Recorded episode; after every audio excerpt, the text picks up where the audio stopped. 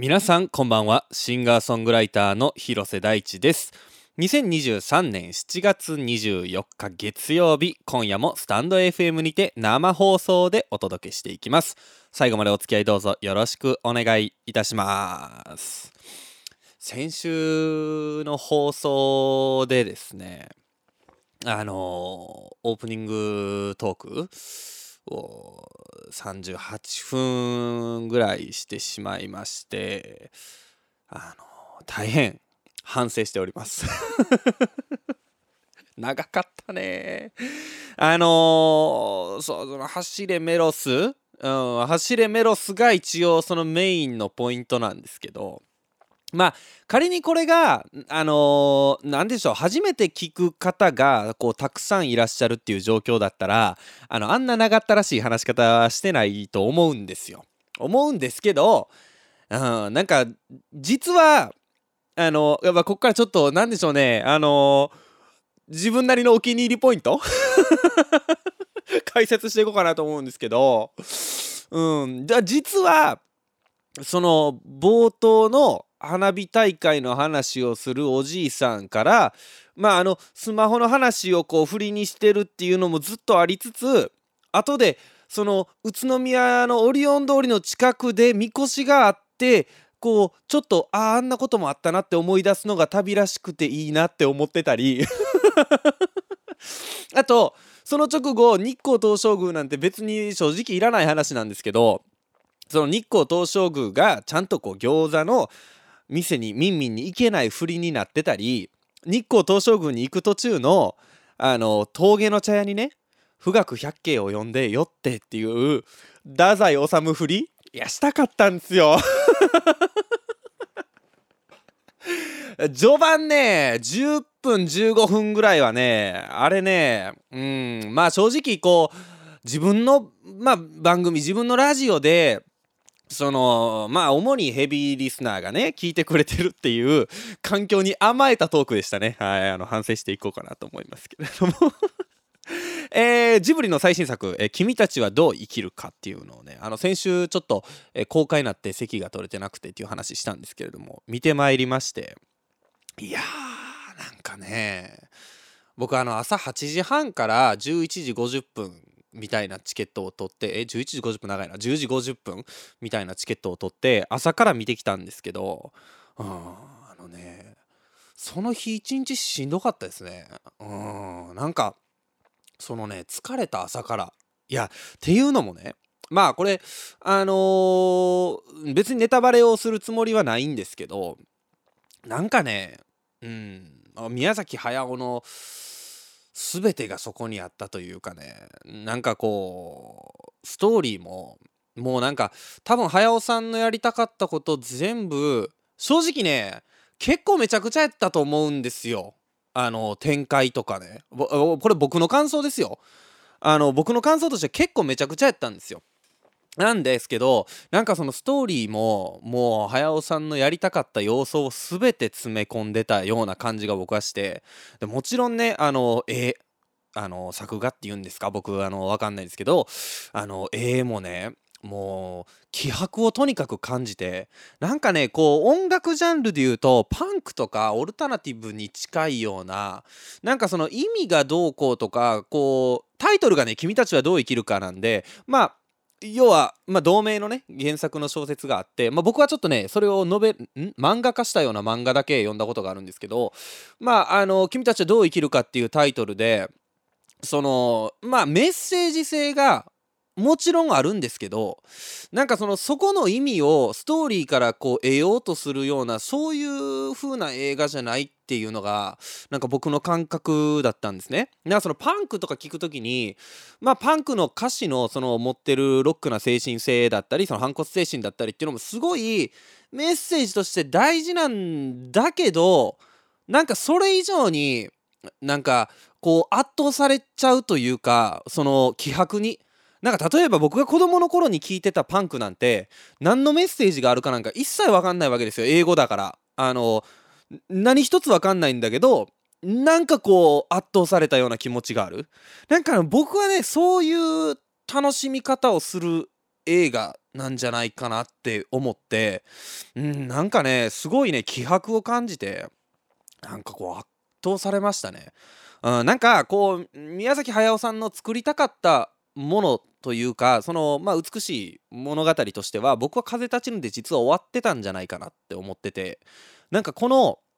プラスワンというかまあななんなら確か1回え毎回引退宣言してるんでしたっけ？そんなことないですよね。なんか引退するって言っててまあそれを撤回して今回のをやったみたいなね。僕そんなにあのジブリに詳しくはないんですけどあのまあそんな話も聞いてたんでなんかもしかすると「風立ちぬ」でその一つの物語としてやりたかったことはすでに終わっててなんかその全てを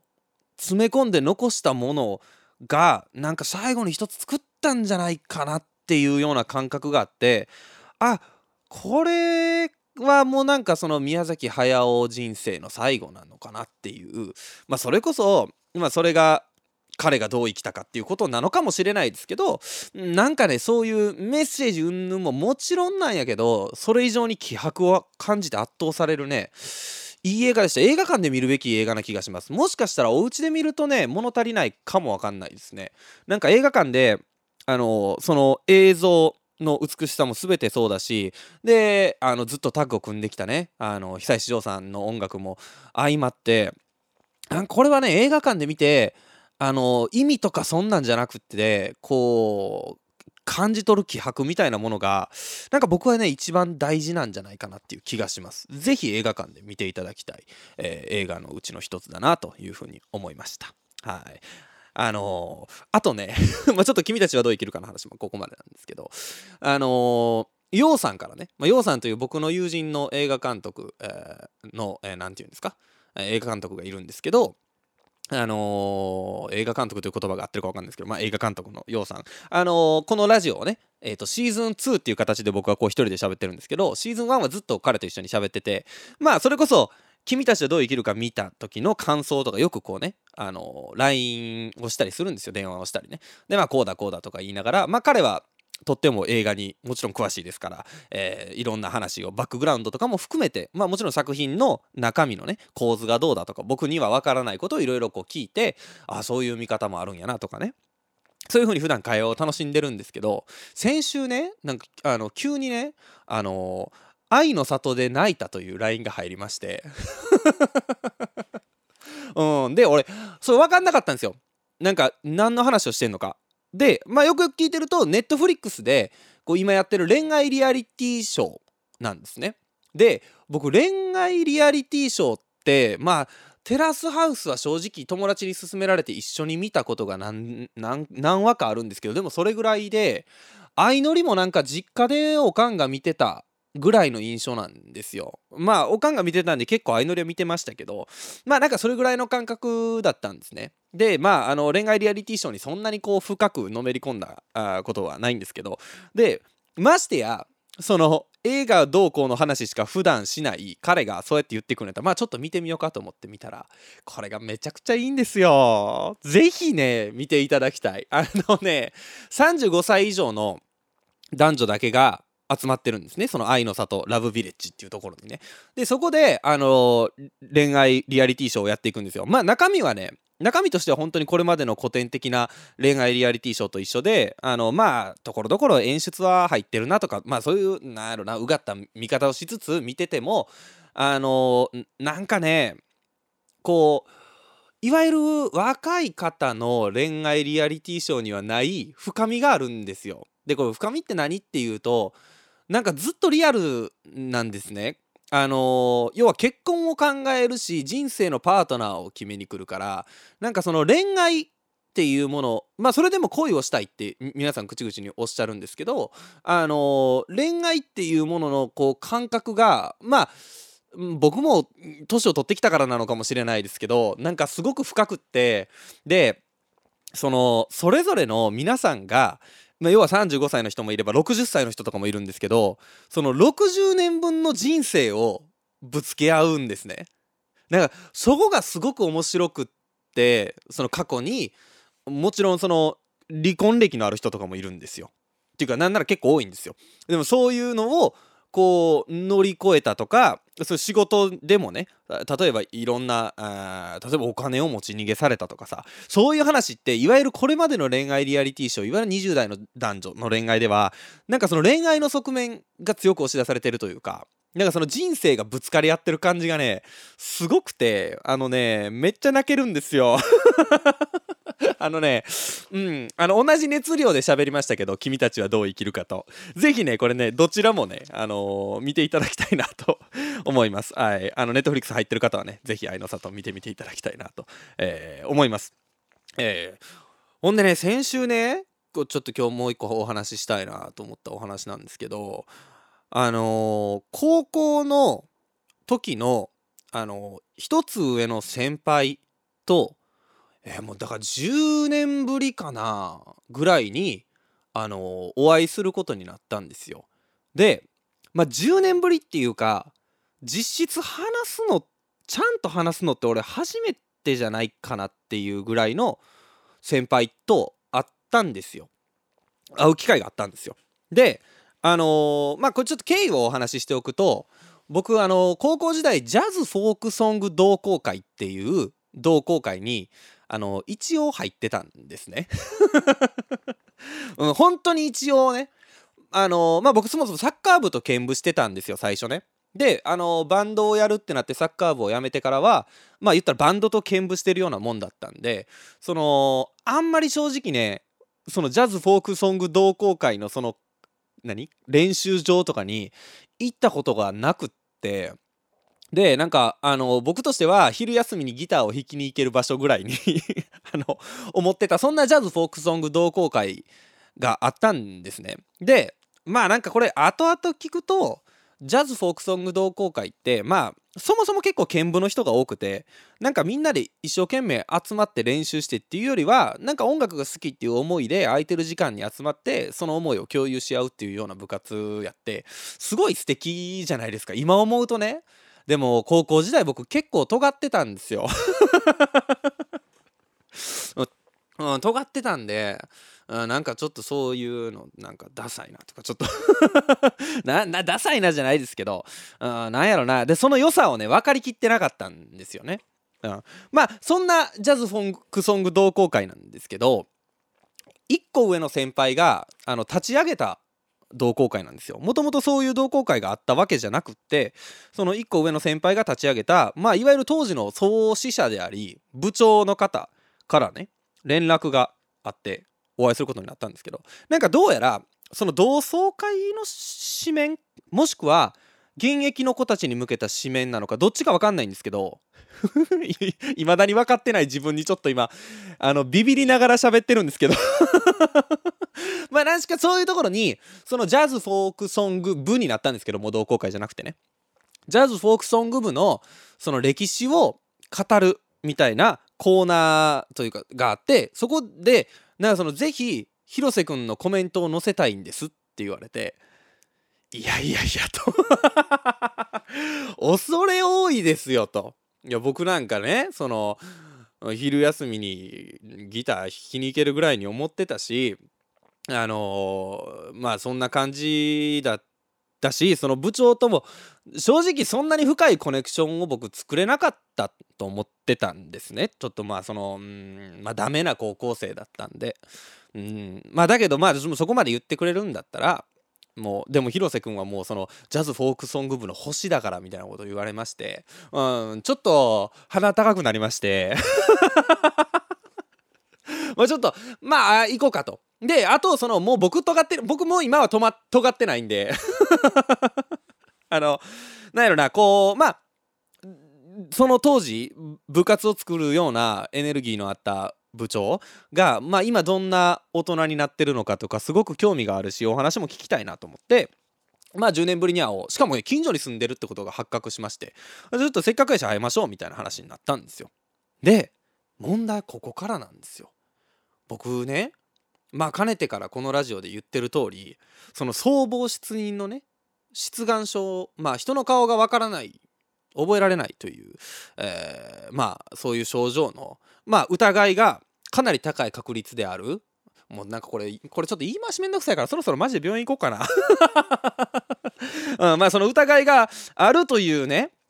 あの僕ですよ。そんな僕が10年ぶりに部長に会ってしかも当時もまああのね文化祭とかで一緒にセッションはしたんですよ。セプテンバーとかやったんですよ。あのアースウィンドファイヤーのね。だからそのセプテンバーを一緒に演奏した記憶とかは僕はすごく強く残ってるしいや大丈夫やろと。ただ顔はわからんと。ましてや女性なんですね。で女性なんてさその高校生の時のさ女性からさ大学生社会人になった女性なんかさもうちゃうでしょ多分。その僕じゃなくても怪しいぐらいの感じやと思うんですよ。今どのようなその姿形をしておられるのかっていうのがね。ほんであのー、まあ向こうは多分僕のことそんな言ってくれてるぐらいやから星やと言ってくれてるぐらいですから多分なんか見てくれてると思うんですよ。いろんなものをね。だからもうね僕ね15分前ぐらいカフェ行きまして。待ち合わせのカフェにね。ほんであのー、もうさっき頼んでもうとりあえず自分の飲み物だけ頼んで入り口の一番近い席であのー、なんでしょうね。もう本も読まずもちろんスマホなんかも見ずあのひたすらキョロキョロしながらあのコーヒー飲んでて。すげえ変なやつやったと思うんですけど入り口でずっとこうキョロキョロしながらコーヒーを飲んでていやもう苦しいねと思って。でまあ声かけられてああこの人部長かと思ってそっからねあの話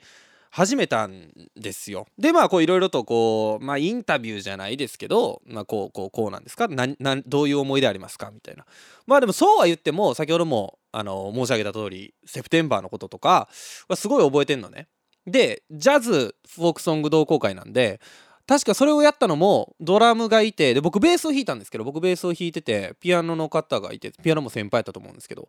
なんかあのサックストロンボーントランペットとかさそのいっぱいいるのね。で15人ぐらいで多分やったと思うんですけどなんか後にも先にもそんなに大きな編成で僕演奏したことって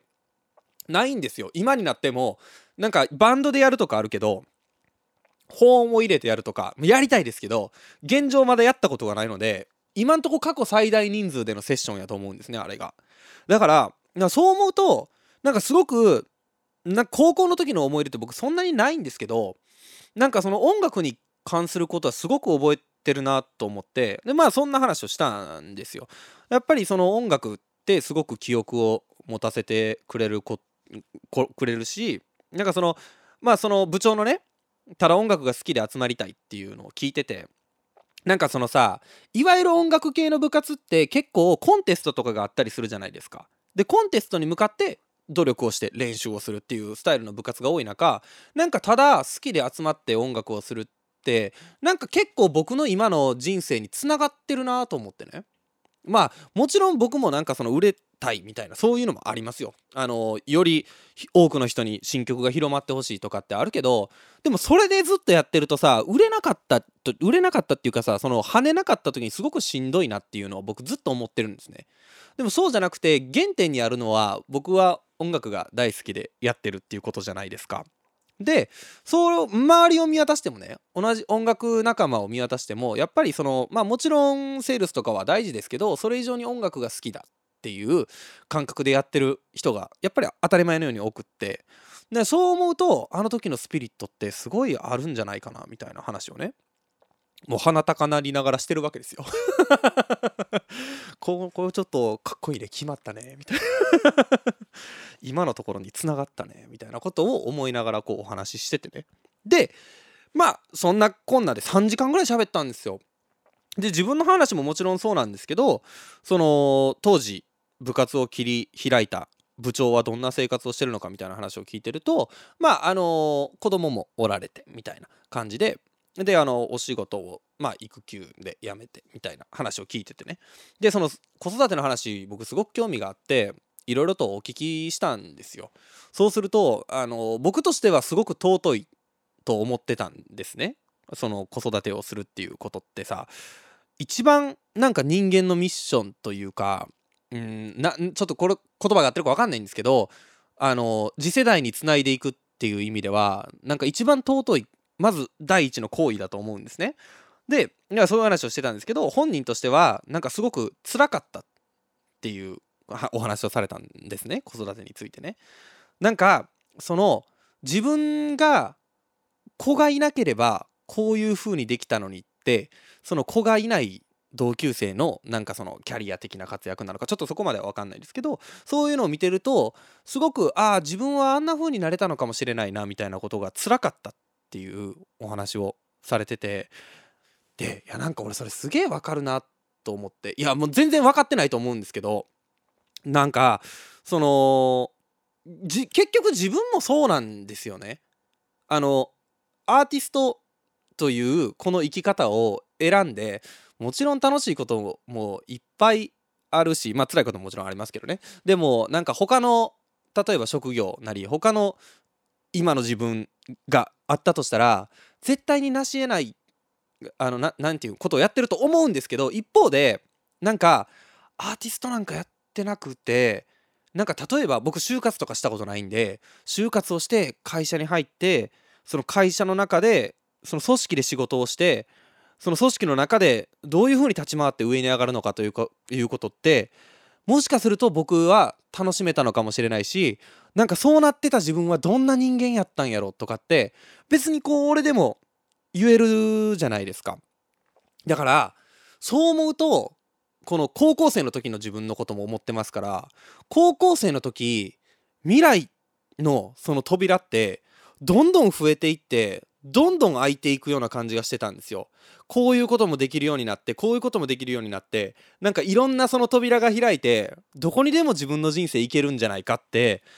思うような気がしたんですけどでもそうじゃなくて二十歳を過ぎたぐらいからもしかするともっと前の段階からその扉は未来の扉はだんだん一つずつ閉じていってるっていうのになんかすごく気づいてその時。そのまあもしかしたら普段から思ってたんかもしれないですけどこう改めて気づかされてあ自分がやりたかった人生みたいなものってどんどんその扉が閉じていって自分は結局そのあるどれかの一つを選ぶっていうのが人生なんだと思うとなんか他を切り捨てなければいけないのが人生なんやなって思ってなんかこうすごくじんわりしちゃってたんですね。でまあ僕このテンションで喋ってたんですよ 結構、まあ、今日、なんやろな、真面目な話してます。あの、先週の走れメロスから打って変わって。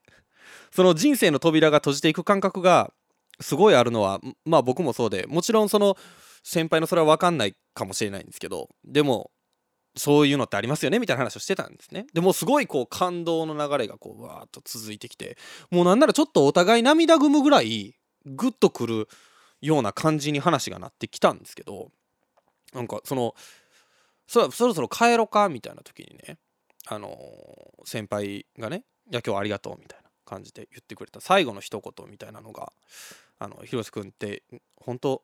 いろんなことを考えてるんだね」みたいなことを言ってくださってまあ僕は前から言ってるようにユーモアと天の弱で生きてると思ってるんですね。あの天の弱なんですよね。なんかこ A ということはこう見ると B なんじゃないかみたいな。そういうことばっかり普段考えて生きてるんですけどあのだねとそのいろんなこと考えてるんだねって言われて。うんなんかその広瀬君は広瀬君自身ですら広瀬君を飼いならすっていうのは大変そうだねって言われて。俺そのその部長が言った広瀬君を飼いならすのは大変そうっていうのがどういうニュアンスなんか知らないんですけど僕の受け取った感じで言うとあの、ややこしいめんどくせえやつやなって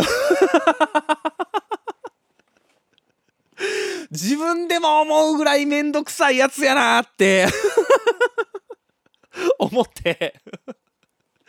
いやそうかあの飼いならすって表現してくれた先輩めちゃくちゃありがたいなと 思いました。というわけで今週も始めていきましょう。広瀬大地のパートダスマンデー改めましてこんばんは、えー、飼いならすのが難しい広瀬大地でございます。毎週月曜日22時にスタンド FM にて生放送しております。パタタスマンデー第46回。ということでね。いや うんなんかね。あでもこういうこと考えるのが好きなんですけどうん。あのー、今日ねこの放送始まる前にまあ、ちょっとひょんなことから母親と LINE をこうねしてまして、うん、あの母親にもあのめんどくさいやつだねと言われました。ね えー、当番組パタタスマンデーではメッセージを随時募集しております。今夜のメッセージテーマは夏休みの話でございますえー、夏休みの思い出などなどお送りください。メッセージはスタンド FM アプリ内のレターもしくはホームページマンデーパタタスレコーズ .com まで。カタカナでパタタスマンデーと検索してください。テーマに沿ったメッセージ以外にも番組を聞いての感想などもお待ちしております。どんなことでもお気軽にお送りください。メッセージを採用された方には番組特製ステッカーをお送りしておりますのでご希望の方は住所氏名をお忘れなくということでですね。はい。今日もう一個ねちょっとしたい。まあここれはもうほんと小話なんですけどがありましてあのー以前僕一度ノートっていうブログになんかこれ書こう書こうと思ってなかなかこう手が進まないんで僕向いてないんやと思うんですけど ノートにねあのー、書いたんですけどクワズイモの話ね。あの観葉植物のクワズイモっていうものがありましてまあご存知かどうかわかんないんですけどそのクワズイモがねあの撮影映画の撮影がねそれこそさっきお話しした楊さんの作った映画を作る時に僕もいろいろとお手伝いをしててその映画の撮影で小道具として使った観葉植物があの僕の家に来たんですね。なんかひょんなことから。まあなんか引き取るなんか僕が引き取る流れになって僕の家にクワズイモともう一匹あの名前もわかんないもうこの時点でダメよね。うん、名前もわかんないね、子がね。あれも結構可愛いんですよ、2人ともね。うん、来たんですよ。まあ、不幸にも来てしまったんですよ。で、あの、まあ、僕としては非常に申し訳ない。だけど、愛着がない時期もありました。あの、水をやるっていうことができない。これはね、僕という人間の不徳の致すところだと思います。うん。本当なんなら僕、その観葉植物が何かよく分かってなくて、その室内に置くと湿度が上がっちゃうから、なんかそんな気がして蒸散とかするでしょ？ギターに悪いんじゃないかとか思って、そのベランダで買ってたんですね 観葉植物なのに。ほんで、ベランダで買ってたもんだから、その水もやらなくていいじゃないですか。雨が降ったら水が来るし、うん。日当たりもいいし。よりいいだろうっていうことで僕はずっとベランダに放し飼いにしてたんですね。ほんとこれあのー、観葉植物好きな人はほんと怒らないでください。あ結構ハッピーエンドなんで。放し飼いにしてたんですね。でとある冬もう2年前の冬かな？にあのー、ある朝目が覚めたらもう食わず芋に雪が積もってたんですよ。でもう雪が積もってとうとうその食わず芋は枯れちゃったんですね。でもう一匹の方は枯れはしなかったんですけど。あもう一匹の方も枯れてたな。枯れたんですけど。でただやっぱりね植物の命って僕なんかが思ってるよりよっぽど偉大で冬を越えて春が来たらまた芽吹いたんですよ。新しく。でああこれはなんか俺はもう完全に自分のダメなところで放し飼いにしてしまったけれども放し飼いでもやっぱり生きていけるぐらい植物って強いんやなとかそういうことをね学ばせていただいたこの食わず芋ともう一匹ねと2人と僕3人暮らしですわ言うたら。3人暮らしでやってきたんですよ。ほんで僕引っ越したじゃないですか去年の夏に。で去年の夏に引っ越してきましてあの何て言うのかなベランダがうちないんですね。でベランダがなくってでその家を出たところで最初買ってたんですよ。また話し飼いですわ、うん、まあちょっと日当たりはね前より悪くなっちゃったなとか。あとその廊下のその何て言うの？フェンスみたいなフェンスっていうのかな？塀塀のところに置いてたんでその安定感もなくって風が強い日に一回その食わず芋が落ちちゃったんですね。ある日帰ってきたらもう横たわってたんですよ。でも植木鉢もちょっとこう割れて欠けちゃってあなんか申し訳ないことしたなと思って。で僕除湿機も買ったし加湿器も買ったんでその完全に湿度はコントロールできるようになったんですねうちの中の。だからもういよいよ家の中で買ってあげようこの2人をと思って家の中で飼い始めて半年からまあまあ10ヶ月ぐらいになったんですね。だけどやっぱり僕っていう人間のダメなところでなかなか水やりもサボらずにするっていうことができなくってね。うん。もうだんだんその輝きを失ってしまっていく一方の2人を僕は見つめてたんですよ。でもうそのね食わず芋の方はね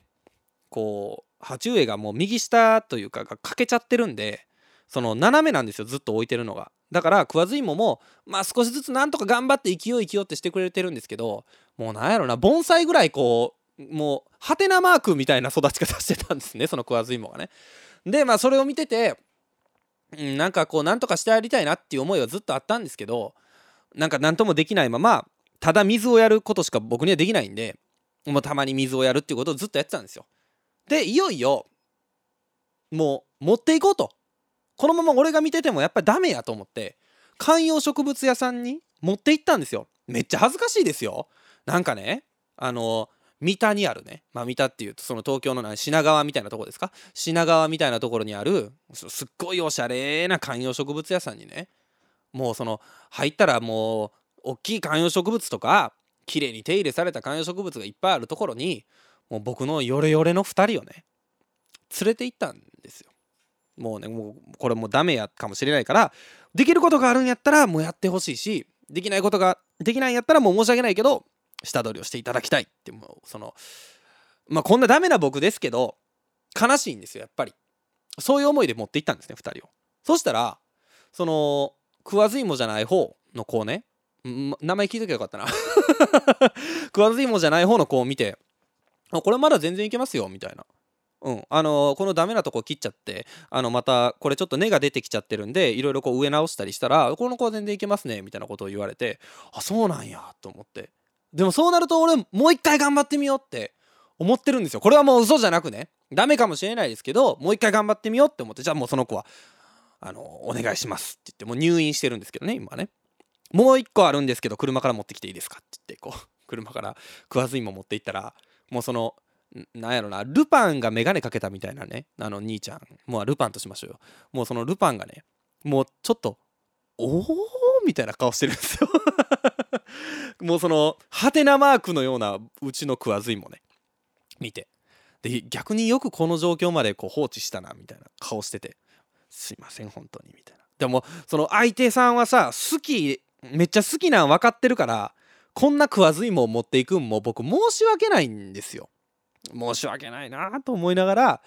すいませんこれなんですけどもうもうほんとダメやったらもうもう本当に申し訳ないんですけどあの処分の方向で行くつもりで持ってきましたって言ったらそのハテナマークの食わず芋をねこうもみもみしていくんですよ。上の方から下の方まで。で「ああ生きてますね」って言われて。俺ちょっと泣きそうになって。まだ生きてるんやと思って。ちょっと嬉しなってね。んでそのわ嬉しいなと思いつつ。でただ家でここから先育てるのはもう無理やと思いますって言われて。あのそれは技術的な問題もあるし日当たりとかをちゃんとやってあげないと復活させることはできないと思いますって言われて。なのでこれはこちらで下取りしますって言われて。あそうなんですかって言ってこういろいろとお会計をねもう分かりましたと。あのやれるだけのことやってあげてくださいっていうそういう思いで2人とも預けたんですよ。片方は入院もう片方はそのルパンにあげたような形ですよ。でこうお会計ベアって進めたらまずその食わず芋じゃない方が5000いくらかかりますみたいな。でこの食わず芋の方は下取りになるんで一応200円だけですけどお付けしますって言われて。俺そこまで下取りって言われてることにもう自分で気づいてなくて。その下取りなんですよ。処分じゃなくて。でそのルパンにね「えあれ下取りしてくれるんですか?」って聞いたらやってみたいっすって言われ多分あそこまで追い込まれたのをなかなか持ってこないっていうのが一つとその後彼が言ったのがこれは下手したらめちゃくちゃ面白い形に化けるかもしれないっすって言われて要はその僕が植木鉢を割ってハテナマークにしてしまったせいでその超オンリーワンな食わず芋が完成してしまったみたいでそのルパンが下取りしてくれたんですよ。めっちゃ笑いながら。いや嬉しかったね。うんだからちょっとその入院した子があの来週引き取りに行くんですけどその時食わずいもの様子も聞きます。やしもうなんなら僕はあそこ通います。ルパンに聞きます。もうあの子どうですかって。いやちょっとねあのね頑張ろうと思いました。あのほんとね、まあ、ちゃんと育てたい。もう入院から帰ってくるその子をね僕はちゃんと育てるということをここに、えー、誓いたいというふうに思います。ここで一曲お聴きください。広瀬大地で朝焼け。お聴きいただいたのは広瀬大地で朝焼けでした。生放送でお送りしております広瀬大地のパタタスマンデー。引き続き最後までお付き合いよろしくお願いいたします。というわけでこちらのコーナーに参りたいと思います。パタタスニュース今世界で起こっていることから個人的なニュースまで幅広いジャンルのニュースを取り扱うコーナー。パタタス星人の超個人的ニュースも大歓迎。というこちらのコーナーにメールをいただいております。パタタスネーム新橋限界サラリーマンさんからいただきました。ありがとうございます。大地さんご無沙汰しております。新橋限界サラリーマンです。私事ながらこの度引っ越しを行うこととなりまして現在引っ越し準備をしているところでございます。あらゆる家具家電を処分しているのですが珪藻土マットや枕など何とも捨てがたいこの荷物どうにかならないかなと。ゴミ処理のルール上では粗大ゴミの扱いのようでまあなんと腹立たしくお金を払って捨てるにしては小さすぎる。ふと某物品売買プラットフォームアプリの、えー、メ丸仮を見ていると似たようなものが売られているではありませんか。たださすがに僕が使い古した枕や珪藻土マットを有料で販売するのも気が引けますので果てしなく無料に近い価格でお譲りすることにしました。ただ一言。16歳 JK だった頃からの愛用品です。ハート。というメッセージを添えてものの見事に速乾でした。皆さんネットでの購入には十分注意してくれよな。ただより怖いものはないですね。いただきましたけれども。あまあまあ怖いなって思うのもあるけど、まあ、買う方も買う方よこれは。あ16歳の頃から愛用する珪藻土なんてないから やとしたらおっさんも踏んどるそのその珪藻土は あまあでもねあの買う側としてはこういう風な失敗っていうのはたくさんありあるしまあ成功もいっぱいありますよね。あの僕は東京に初め引っ越してきて、えー、買ったのが、えー、そのメルカリでね500円で買ってきた冷蔵庫なんですけど多分韓国人の方やと思うんですよね前のオーナーは。なんか韓国語でその取りに行ったらもうそのオーナーはいなくてもうなんかそのメモだけ置いてあって。でめっちゃ綺麗な冷蔵庫やったんですよ。多分だから韓国に帰ったんじゃないのかなと僕は勝手に思ってるんですけどあの500円で買った冷蔵庫は今でも元気にうちで活躍してくれてますしね。うん。まあもちろん失敗もたくさんあってあのー、機材とか買って音出ないとか。そんなあの16歳の子が踏んだ珪藻土マットと思ってたらあのー、30代のおっさんが踏んでたとかよりよっぽど嫌なまあどっちがよっぽど嫌か分かんないですけど音出ないとか失敗もありましたけど。まあなんかそういう失敗も含めてね、まあ、僕は結構ねこのねあの中古品を売買するアプリに関してはねあの使ってるなぁとね思うところがありますよね。うん、あの先日ね僕ジモティーであの掃除機をね譲ったんですよ。僕が最初その大阪から東京に引っ越してきて買ったそれこそまたジモティかメルカリかなんかで2500円ぐらいで買った掃除機なんですけどまあでもパナソニックの掃除機で、まあ、少し古いんですけどまあ結構ここまでずっと活躍してくれたね掃除機をねあの、譲ったんですよ。でなんかその譲ったのその取りに来てくださった方がね僕は直接お渡ししたんであの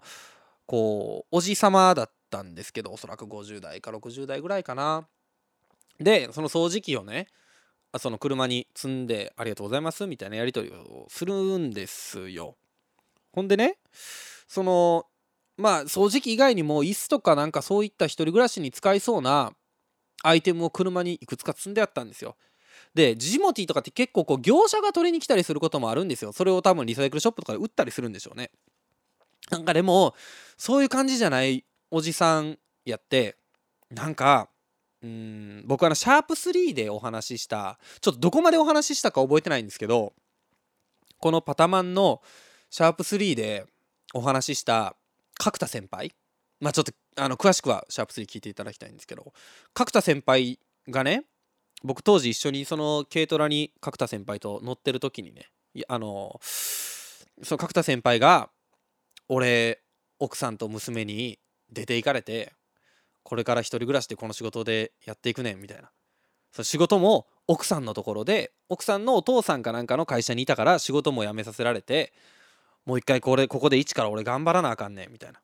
で僕もちょうど東京に来たてやったんで広瀬君どうやってこれ家具とか集めてんのみたいな話をされてね。で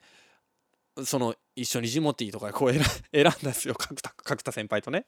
なんかその俺すげえ切なくてさその40代かなぐらいのおじさんがその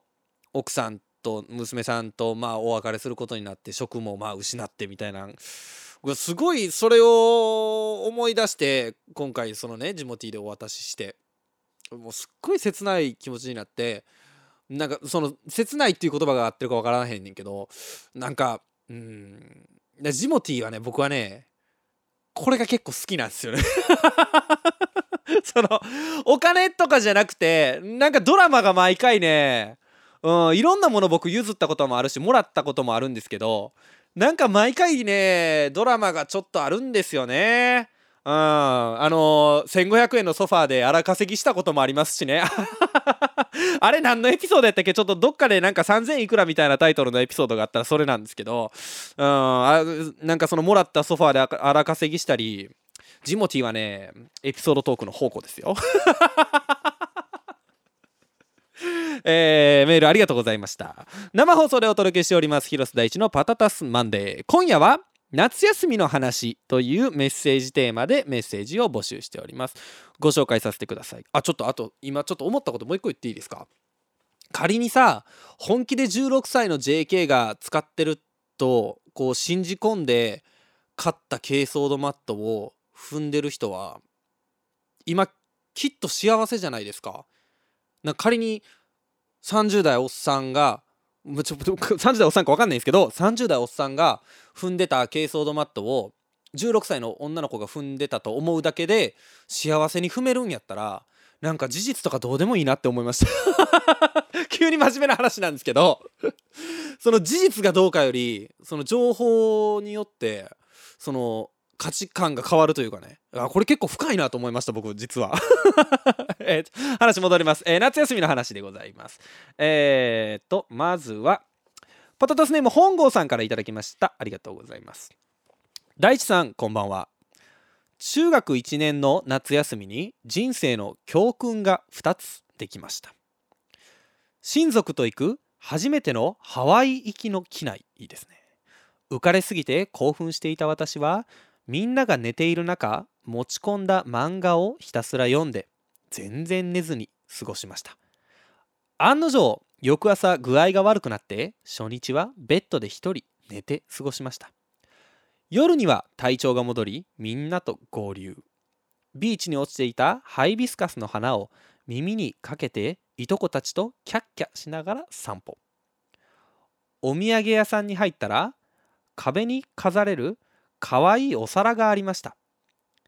かなり予算オーバーでしたが友達にあげたくて購入。大切に持ち帰りました。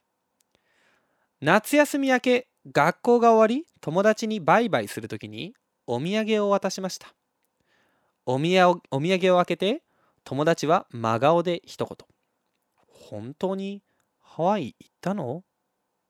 と言いました。そして裏にメイドインジャパンって書いてるよ。と。やらかし体験をしたおかげで機内ではちゃんと寝ること。旅行先では必ず産地を見ること。この2つを教訓にして生きています。誰にも言ってないやらかしを思い出しました。いいね。うんこのね機内でね。でも僕も子供の頃にハワイに行った思い出がすごくあのー、夏休みの思い出をねまあこんな話を募ったわけですから思い返してるとなんかそのことを強く覚えていてあのー、僕当時5歳とか幼稚園年代やったと思うんですよ。年中年長年少は分かんないんですけど何しかその幼稚園年代の時に家族でハワイにね1ヶ月ぐらい滞在したことがありまして1ヶ月なのかどうかも今となっては分かんないです。僕の感覚ね1ヶ月ぐらい滞在したことがありまして。でも当時ね僕ねその母親とか父親より今思うとねバスの路線図を全部覚えてて何番に乗ったらどこに行けるみたいな。あアラモアナショッピングモール行くんやったらなんか何番乗るでみたいな僕が言ってたんですよ。幼稚園児の僕がね。だ今思うと三つ子の魂100までじゃないですけどあの頃からね僕ねこう道をね覚えるみたいなんが得意やったし好きやったんですよね。だからバスの路線図全部覚えてましたね。頭の中に入れてました。なんかそんな話とかね。あと僕もね飛行機の中では寝ずに当時僕英語が確か英語しかなかったと思うんですけどその機内のビデオみたいなんが。英語なんかもちろん分かんないですよちっちゃい時なんで。であのー、カーズのね映画をね4回見ましたね8時間で。うん、4回見てあの、もう英語分からんけど話分かってましたよ。4回も見れば。さすがにね、うん、いやそんなこと思い出しましたよ。あと一ついこうかしら。えー、パタタスネームソラトさんからいただきました。ありがとうございます。ヒロさんこんばんは。夏休みは毎年北海道の実家へ帰省するようにしています。おじいちゃんおばあちゃんにあと何回会えるかな。お父さんお母さんにあと何度ただいまって言えるかな。もう自宅へ帰るって時は毎回おばあちゃんが涙を流して寂しがります。私もとっても寂しくなります。今年も元気な顔を見せに帰ろうと思います。北海道の短い夏。満喫してきます。いやいいね。いいですね。いやなんかさこれ思いますよね。僕もね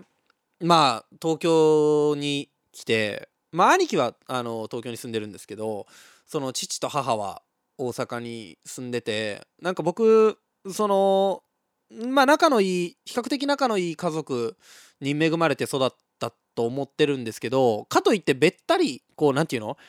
何をするにしても一緒にいるみたいなタイプの家族でもないんですよね。なんかそれこそハワイの時の記憶でもなんかその父と